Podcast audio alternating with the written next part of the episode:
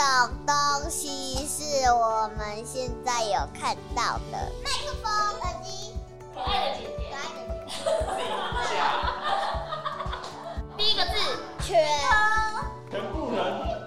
哇！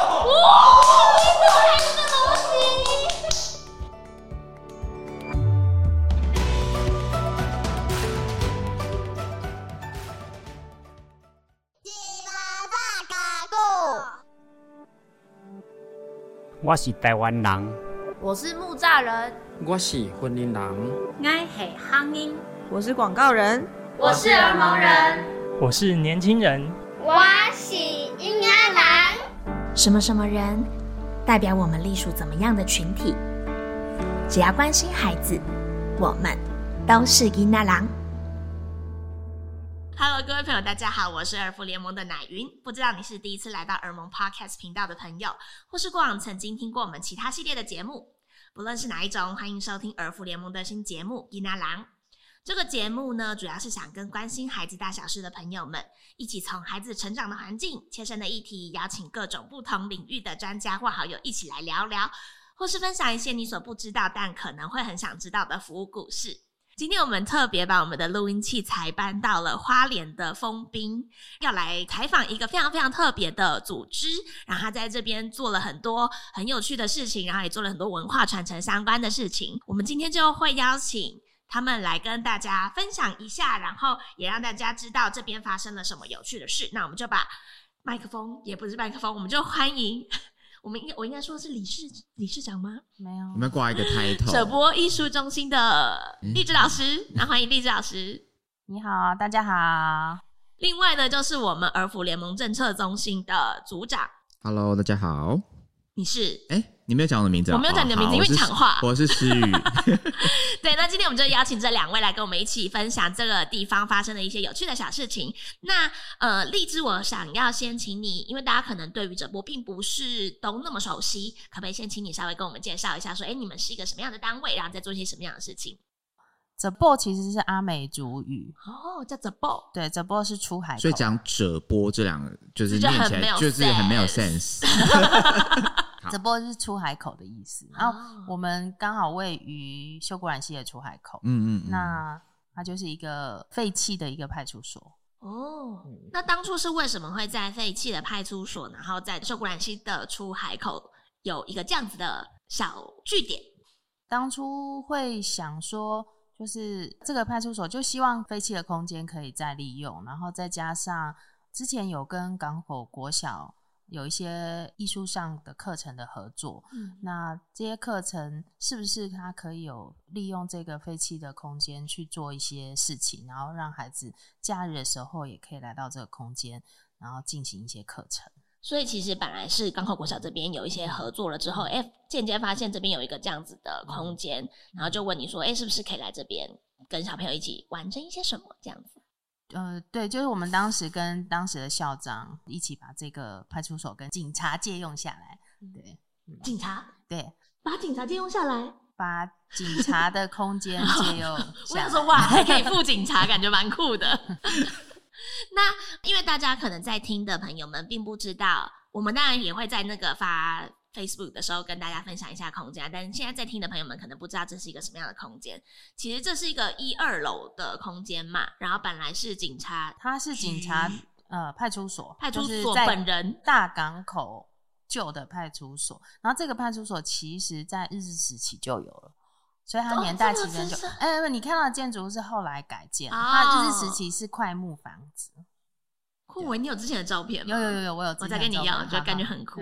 对，然后这个因为有呃以前的警察宿舍，两、嗯、翼是警察宿舍，然后中间就是呃办公厅，嗯，所以大家不要担心，这边没有拘留所哦，对，拘留的空拘留室没没有，没有，这里没有这里如果抓到。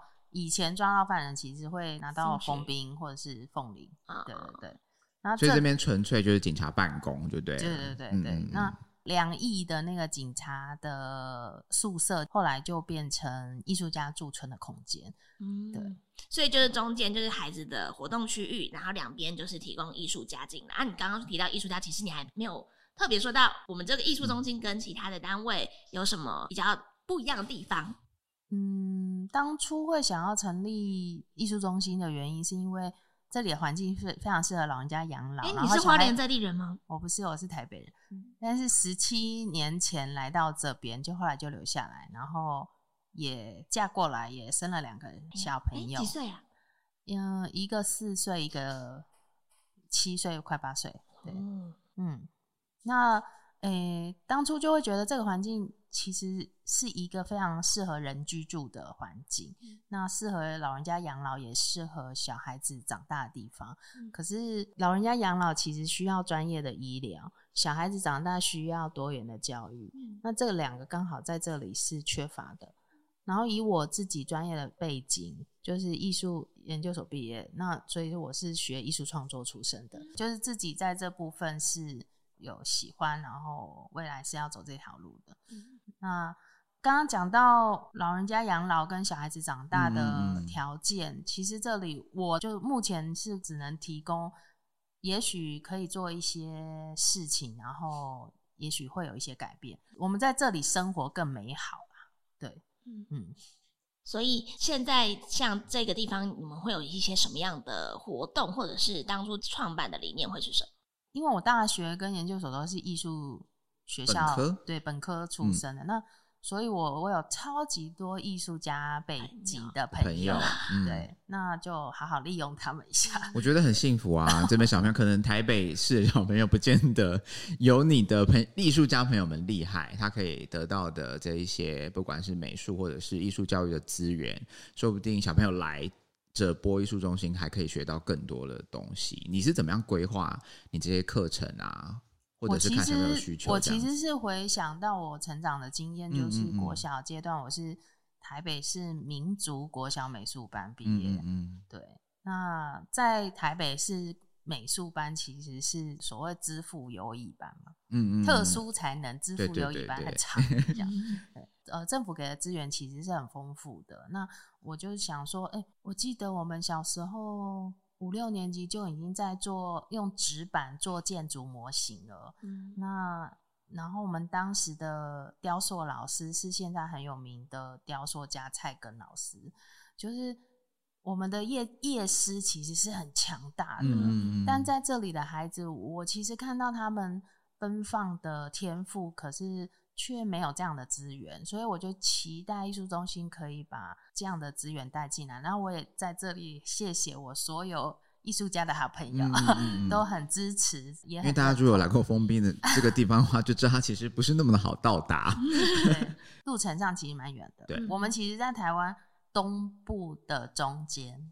如果大家不知道的话，就是其实花莲快靠近台东了。对，我们在花莲加起来除以二。对对对对对对对。那丽子老师有没有发现说，哎，就是每一次来上课的人，或者是他们可能在学校方面这边是不是很可以补强学校美术教育的一块？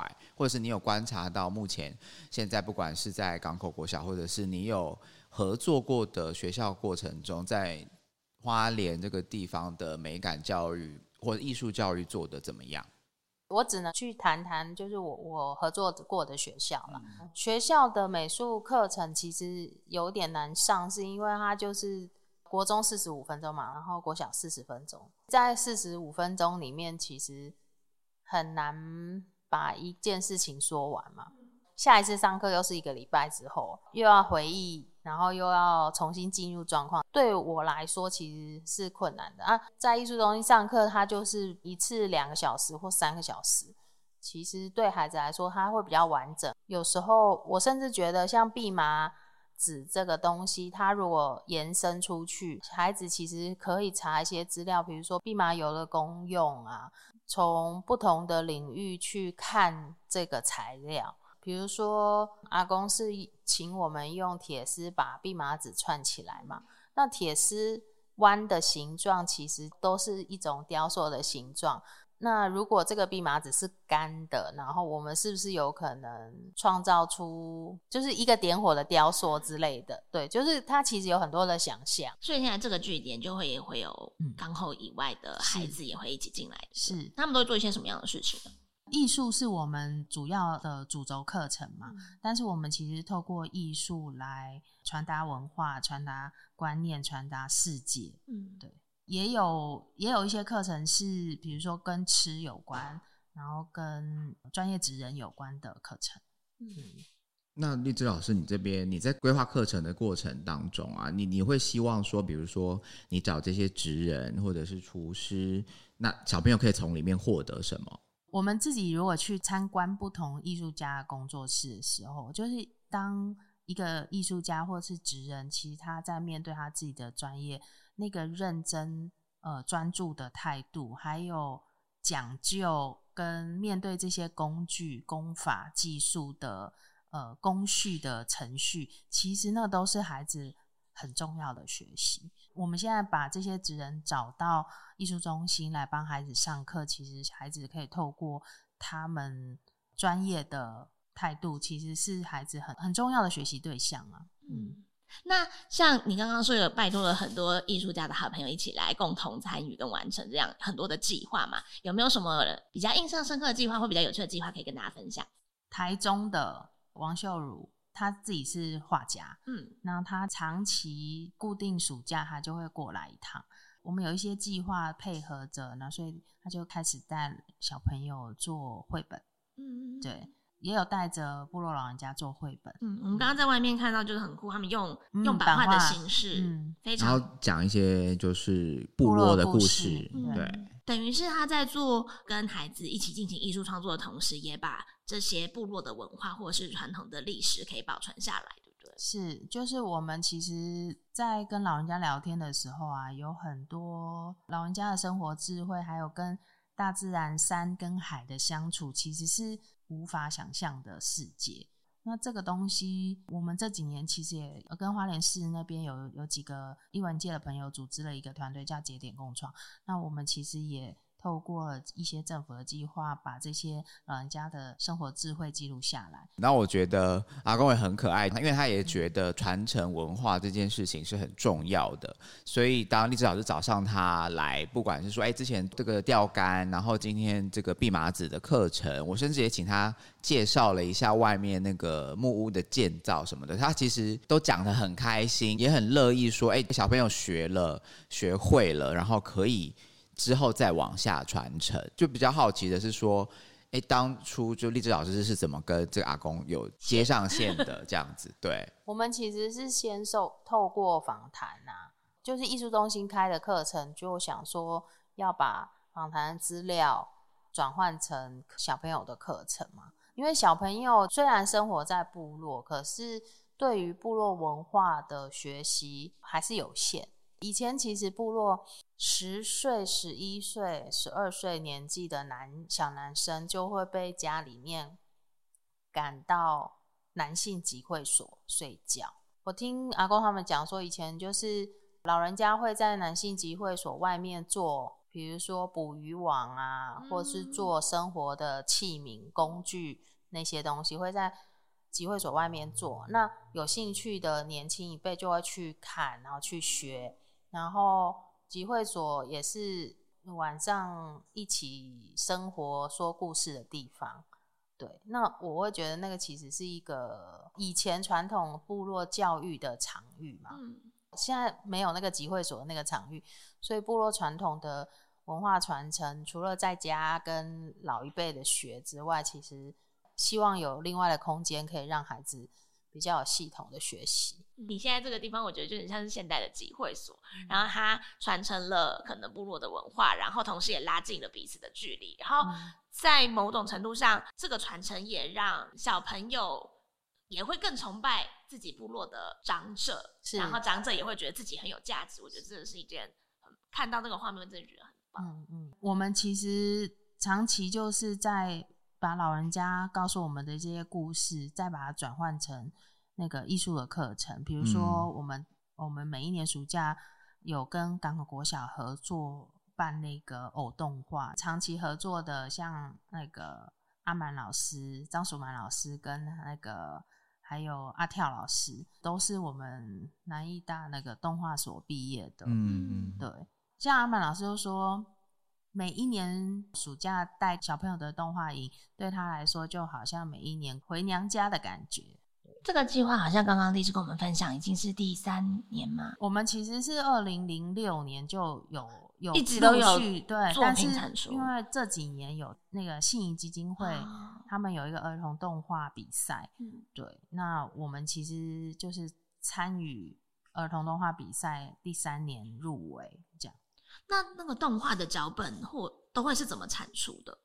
我们有一个很重要的老人家，也是目前港口部落头目林清静阿公，他已经八十几岁。嗯、那他脑中很多很多的东西，希望透过我们把它记录下来，然后也传承下来。嗯、那去年就因为他带着我们的年轻人，在艺术中心外面盖了一个非常传统的以前阿美族的家屋。那这个家屋所有的材料其实都从大自然取得的，什么从山上取。怎么去找到这些材料？怎么辨别哪些可以取，哪些不能取？再来就是取回来下来之后怎么处理，它才是可用之材。有些东西是没有办法用访谈就可以记录下来，你必须要实际的操作，我们才能完整的记录。所以。去年其实就是阿公，他就带我们去做这件事情，所以小朋友都一起一起有参与这整个过程嘛，对不对？小朋友就会在，他就看着这个房子慢慢形成，嗯、然后嗯、呃，哪些材料他们都知道。那我们也有带他们去盖屋顶的茅草啊，嗯、那些，或者是曾经也有带他们去山上拿过做墙壁的芒草啊，嗯、然后还有。边绑绳子的黄藤啊，那所以他们在隔拍动画的时候，这些采集的动作其实也做得相当的精准哦。所以是透过比如说刚刚说的那位长者，他可能跟大家分享，可能今年我们想要带给孩子，或是想跟孩子分享的一些传统部落的文化，然后我们透过实际上比如说操作也好啊，或者是采集也好，带孩子去认识，完了之后回来，我们再把这个过程。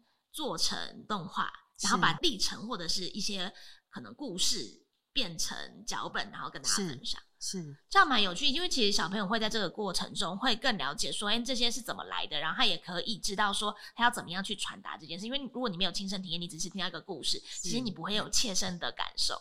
那也因为他们知道要产出一个东西，他们在那个过程，我想也会更认真跟投入，也会记得把这个这些记忆都刻在骨子里。是是是，所以我就觉得它是一个我们我们会选择跟者波合作的一个很重要的一个面向，就是说，就是除了说，哎，带小朋友可以接触到很多元的这个艺术文化的教育之外，在这个部落文化的传承方面，我觉得者波也做得很到位。就是，其实我刚刚听到整个脚本的生成过程，其实就是让小朋友在亲身体验的经验当中，再去回忆他之前所发生的那一些片段，然后再。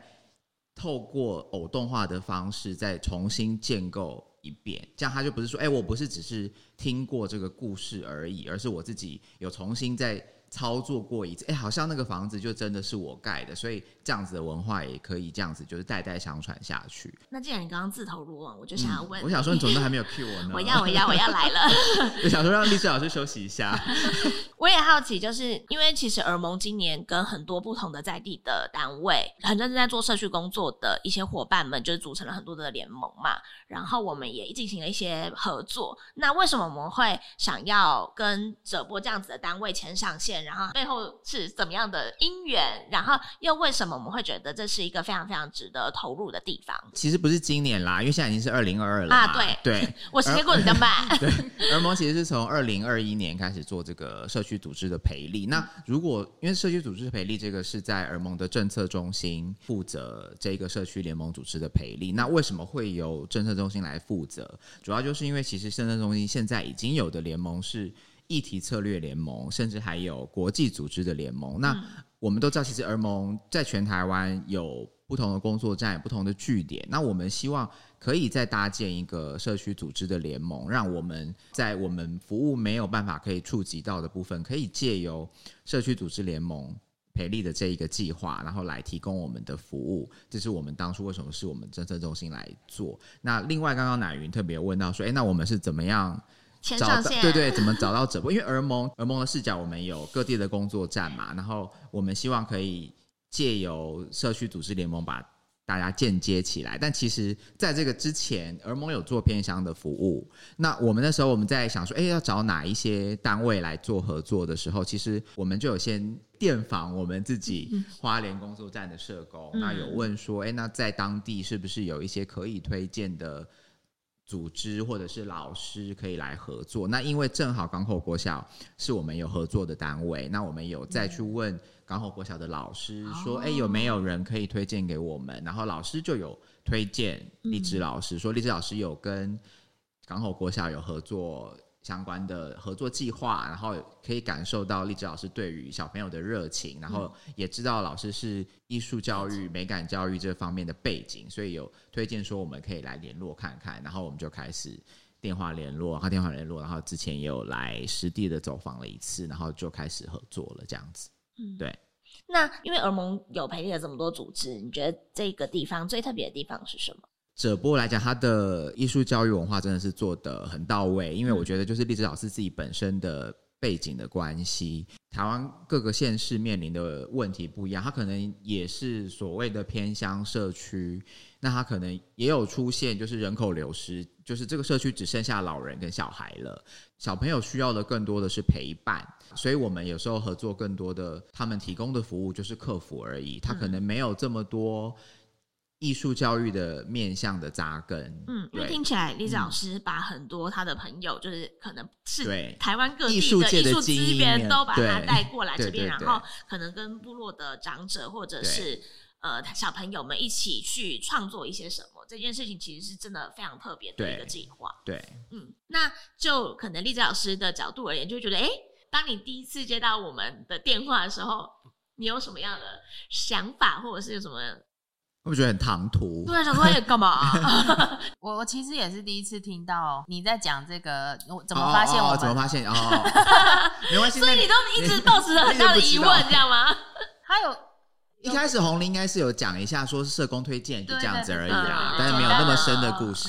对对对对对对。嗯，其实我我会觉得有不同的单位来接触我们，其实觉得蛮开心的。那我觉得了解很重要。就是其实部落的生活状态，或者是部落的整个整体的面貌，其实对外界来说还是不是那么清楚。嗯，对，所以常常会听到别人称我们是偏乡。嗯，但我其实很不喜欢这个词。嗯，对不起，开始道歉。嗯，对，就是我会觉得好像比较矮化的一个词，嗯，但是。部落有部落丰富的地方，嗯，然后部落有部落精彩而且传统智慧的地方。更精确的说，应该是艺术创作里面跟材料很有关系的背景。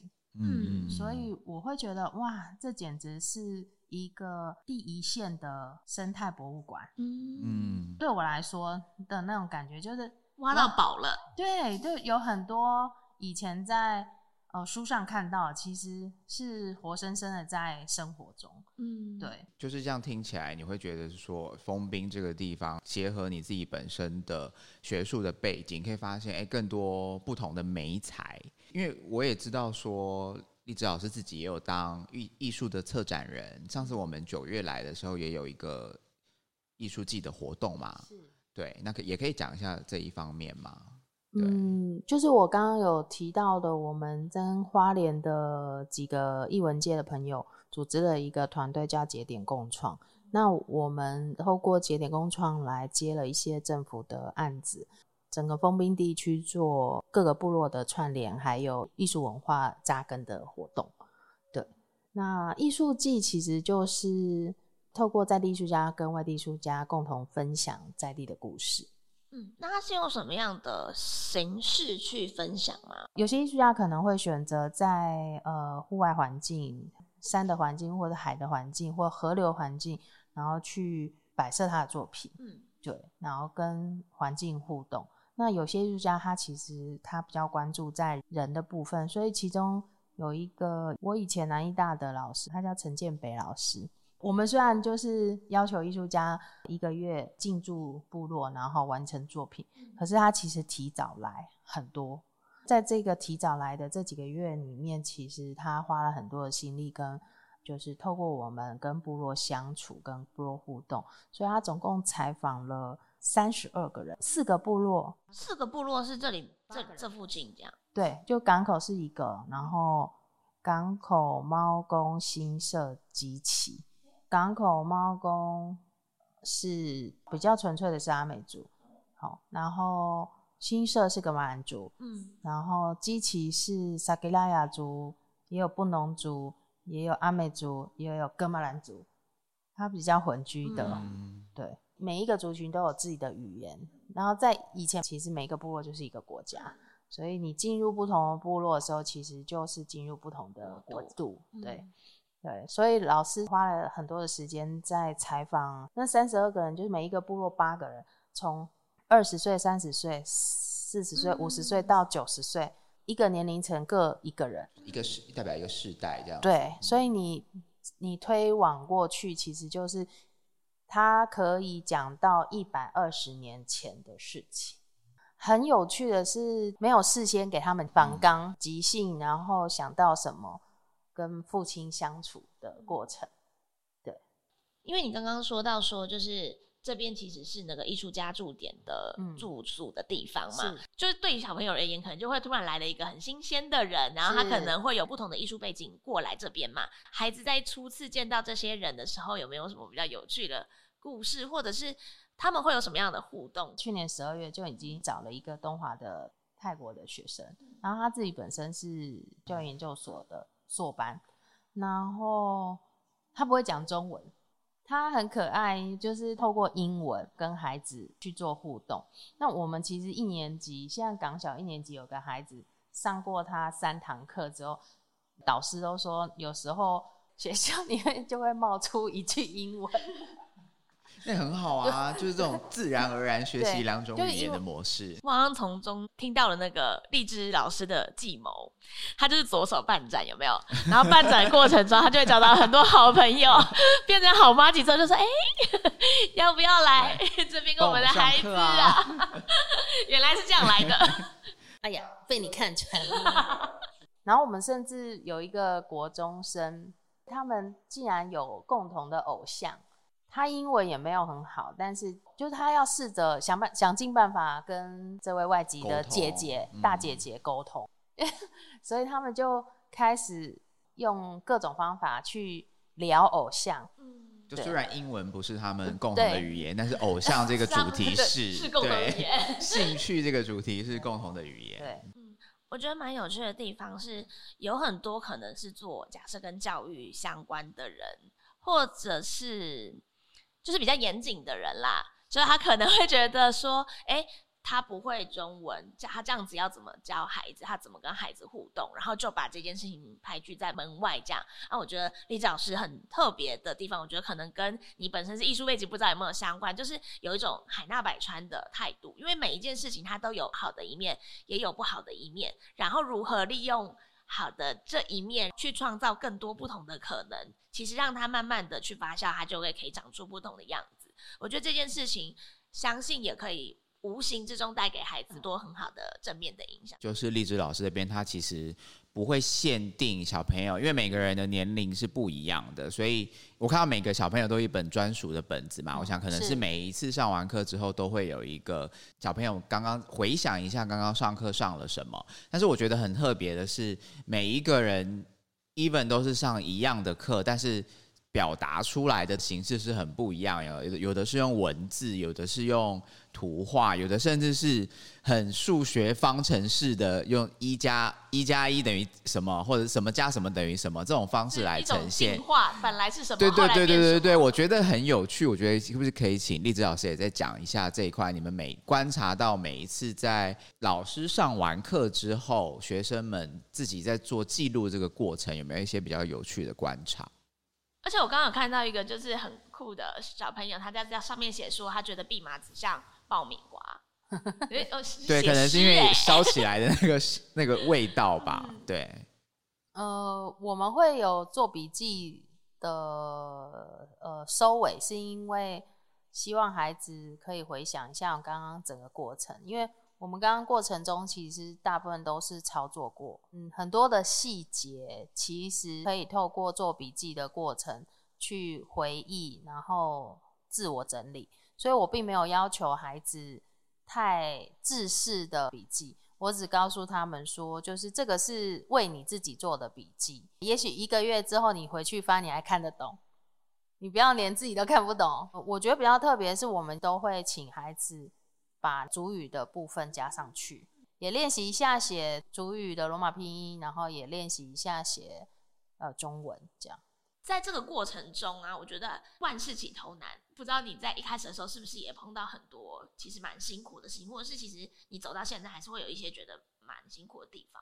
我会觉得就是两位看刚刚的课程啊。其实，如果只有一阿公在现场，或者是只有我在现场，有时候我们上山下海的课程，可能又更需要另外一个所谓的年轻一辈的男性。嗯，所以就是有时候课程其实可以很理想化的设计，可是它其实需要的人力，我我觉得阿公跟小孩之间需要一个媒介，需要一个。翻译不是说语言上不通，而是说阿公讲的比较像现场刚刚就有时候你就会帮忙再去重新整理，然后也再拉回小朋友的注意，也确认一下小朋友是不是真的有接收完整。是，嗯、对，的确蛮需要这样子的角色。对，所以其实你们好像感觉起来会需要一个，因为蛮多像采集之类的，的确会相对来说比较危险，有可能会搬比较重的东西。对，因为阿公八十几岁了，对，对，所以我我其实也会。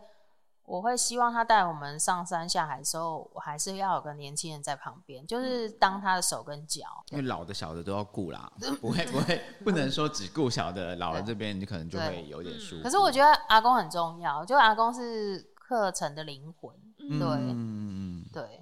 那你们这边有在募集，比如说小帮手吗？趁着，趁着现在赶快。我们有一个东台湾志工平台，嗯、然后它其实不是只是为了艺术中心在募，其实是东海岸部落有一些志工需求的时候，可以媒合部落需要跟志工需要。嗯，嗯也希望有年轻力壮，不用年轻，只要力壮的男孩或女孩，可以跟着阿公一起上山下海帮忙扛东西的，都欢迎可以来这边一起来探索。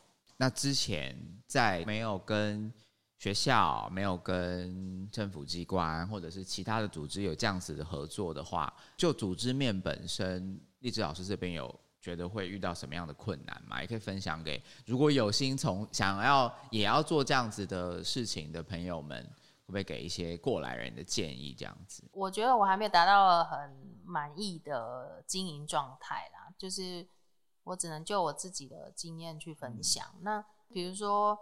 你看，我刚刚要送阿公，对对，又要送小朋友，又要送小朋友，对对。然后我觉得有慢慢的凝聚一些我想要的状况，但是还还没有很很完备。对，就是我比较是重点，比较是课程跟人，嗯、但是我比较没有在做艺术中心的空间经营或是行销。之前艺术中心的营运。就已经无无力再去申请计划那些行政的工作的时候，我其实我们就是基本开销是自己在自负盈亏。嗯，对，嗯，那这边需要租金吗？这边目前不需要，因为我们不是商业嗯单位。单位。对，以前没有儿福的时候，以前其实是学校的一些小型的计划嘛，然后再来就是靠我的面子，嗯、对，卖人情，对。就是很多好朋友，嗯，如果有需要的话，其实我们也的确很希望透过这样子的平台，就是除了耳蒙在做的服务或者是那些价值被社会大众看见，然后也希望说各个地方不同在做好事，或者是在默默为这个地方耕耘努力的人都可以一起被更多人看见，然后也透过这些感动的故事，可以嗯让更多人觉得，哎，是不是我也可以一起来加入，的确是会很希望可以促成这个美好。那今天大家有没有什么最后想要补充的地方？就是整个社区组织培力计划，我们也希望说可以串起来，全台湾都是也在做这样子社区培力这件事情，就特别是 focus 在儿少服务上面的，可以。多做一些认识。那我们第一步就是因为我们去年有办那个巡独立书店的巡回的儿童人权的讲座。那花莲那一场我们举办在练习曲书店。那他之后也有跟我们谈合作的计划。那在还没有谈合作之前，我们先借用了他的场地来做我们自己的儿童权利公约主题的一个巡回展。那在这个同时，我们也举办了一个讲座。我跟荔枝老师都有去现场做。CRC 的面就是就儿少表意的部分做分享，嗯、那不知道那一次的经验中，荔枝老师这边有觉得哎，有发现什么特殊，或者是觉得那天在演讲上得到了收获吗？我印象很深刻的是现场有一个现任的代课老师，对对对，对，但是他好像也有一些困扰，就比如说不管是国中国小小校的学生人数少，老师。配额就会比较少，嗯，大部分的学校可能会都先禁用主科老师，嗯，但是教育走到现在，其实也不应该分什么主科、数科，对。那我觉得那个主科、数科的那个区分，应该比较是旧思维了啦。但是大部分的学校还是会以国英数的老师，尤其是。国小，因为它又是通才教育，嗯，所以你可能去调查一下整个花莲县的国中小学，真正是本科的美术，真正是本科的音乐专业的老师有几位？嗯，其实我觉得就可以看出数据。刚各位看到我们的孩子，真的，其实他们有各个领域的天赋，嗯，但是。都需要专业的老师陪伴，嗯，可是常常学校没有办法，因为通才教育，他常可能他不是本科的，他去教美术，去教音乐，所以我就记得那一天那个老师提出来疑问，就是他们都没有专职的美术老师，对，他不是专职的，然后他是去兼美术课，然后他很困扰，我当时觉得哇。原来我们是有资源的，就是就是我们其实有很多艺术相关的资源，嗯，其实相较他们来说，他们其实对这部分是很困扰的。但就教育体制而言，有办法解决这个问题吗？对啊，我我觉得这一块的确是中央政府跟地方政府应该要看见这个问题，所以就是就政策中心的立场，我们可能也会再结合一些民意代表的力量，看能够怎么样改善这个状况。那希望可以透过。不管是立法院或者是地方的市议会，看是不是可以来督促一下学校，他们是不是真的有认知到这个问题正在发生，而且是严重的。我那一天其实我印象深刻的是，因为通常我讲 CRC 这一块比较硬的东西啦，就是讲整个权利啊，然后它的内容。还有法条的内容，然后原则什么的，所以通常我在讲这类型的课程对象，大概都是国中以上啦。我原本以为当天来的可能会是哎学校老师啊，或者是社工。对这一个议题比较有兴趣，但没没想到就有一个妈妈带小朋友 就进来，而且她其实还是有反应的，她其实还是有听进去，她当然还是会有一些比较异想天开的发言啊，比如说我，我们放假干嘛还要写功课？对对对对对，他们其实还是有意识到自己有那个权利层面的这个东西，我是觉得是很有趣的，就是哎代表说哎这个东西其实小朋友其实也是有兴趣的，只是你你讲的方式而已。我也补充一下，就是其实刚刚那个士宇在讲的讲座，其实它是去年儿盟三十周年的一个计划啦。应该是说儿盟一直有在做倡议这件事，然后我们也想要呼吁大家可以更关心儿童权利，而且小孩子本身也要知道自己其实是有权利跟权益的这样。所以我们就是有请数十位的插画家，有针对儿少权益的这个议题，然后进行了插画创作，所以我们就集结了全台七个。独立书店，然后去做一个展出，希望大家可以一起关心这个议题，然后也希望说，有一些议题其实是需要彼此冲撞或者是激荡出来，其实才会发现那个问题所在。因为比如说儿盟，我们不可能了解所有花莲的状况，有兴趣的人一起来之后，我们就可以更了解，其实我们怎么样可以一起做得更好，或者是大家一起有什么样的议题。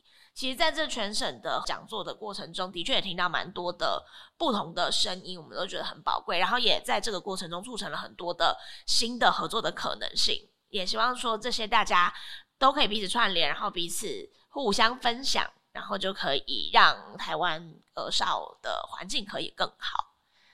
那今天我们的我们的分享就到这边。那毕竟我们想要最后想要对大家说，或是或是你们想要对这边小朋友说的话，人家都问我说，我对我自己的孩子有未来有什么期待？嗯，对，我会希望他会是一个自由、自信又自在的阿美族人。所以我觉得你也把这边的所有孩子有点想当自己的孩子一样，你希望他们都可以自在、自由、自信的做一个阿美族人。对对对对，那我这边就是还是希望听到这一集 podcast 的大家，如果大家有这样子的需求的话，你或者你也正在做一样的事情，然后觉得资源不够、人力不够的话，也可以都来耳盟来找我们，跟我们做进一步的接触，透过我们的脸书官网、Twitter 都可以。好，那今天就非常谢谢两位的分享。如果想要听我们讨论一些什么样其他的议题，或想知道耳盟任何服务，也都欢迎大家可以留言让我们知道。